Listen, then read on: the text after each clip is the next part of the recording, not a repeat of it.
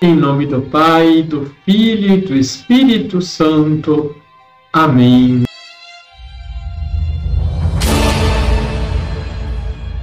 Olá, tudo bem com você? A palavra de Deus nos faz um apelo muito forte. Sede santos, porque eu, o Senhor vosso Deus, sou santo. Levítico capítulo 19, versículo 1. A palavra santo em hebraico tem o significado de puro ou limpo. Ser santo ou santa significa não se deixar corromper pelo mundo. Tem ao mesmo tempo o significado de pertença, pois aquele que busca a santidade está em plena comunhão com Deus. Muitas vezes confundimos santidade com a capacidade de realizar milagres e dons extraordinários, mas essa não é a sua principal identificação. Antes, tem muito mais a ver com o nosso estar comprometido com o plano de Deus, estar envolvido com as coisas do reino. Não é um chamado particular, apenas para algumas pessoas, mas é um ordenamento de Deus, uma vocação universal.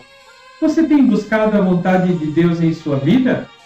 Deixe seu like, se inscreva aqui embaixo se você ainda não é inscrito, compartilhe. Liturgia, Liturgia diária de o evangelho que nos é proposto é o de Mateus, capítulo 25, versículos de 31 a 46.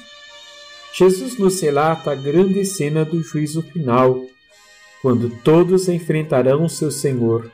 Seremos divididos em ovelhas e bodes, aqueles que estão com Jesus e aqueles que não estão.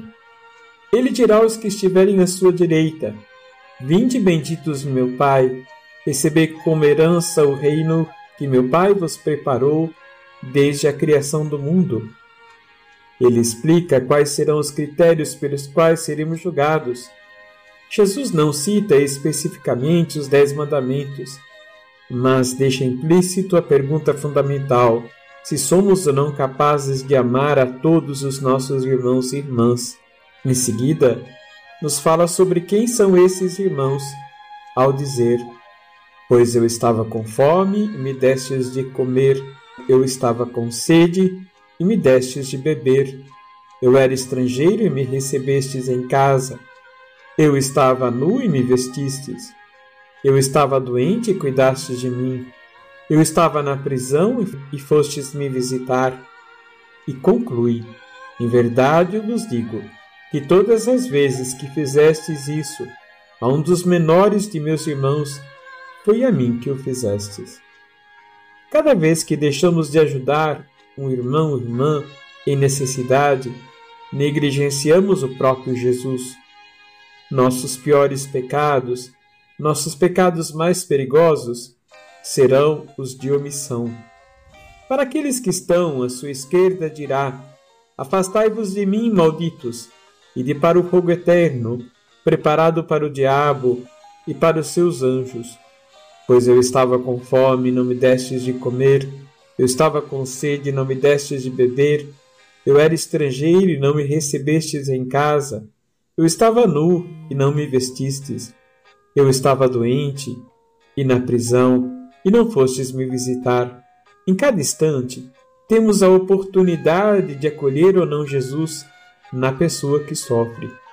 Muitas vezes, o preconceito nos leva a julgar, Dizemos, olha a aparência, ou poderia estar trabalhando, e tantas outras justificativas para não fazer o bem. O amor pelo próximo não tem hora e nem medida. Ele é sempre bem-vindo. Vamos rezar? Senhor, que eu não me torne insensível diante da dor e do sofrimento de tantos irmãos e irmãs que passam fome, estão presos ou doentes. Vos peço a graça de vos amar em cada pessoa, contemplando-vos nos rostos sofridos e doloridos e socorrendo-vos naqueles que me dás a oportunidade de encontrar. Assim seja. Abençoe-vos o Deus Todo-Poderoso, Pai, Filho e Espírito Santo. Amém.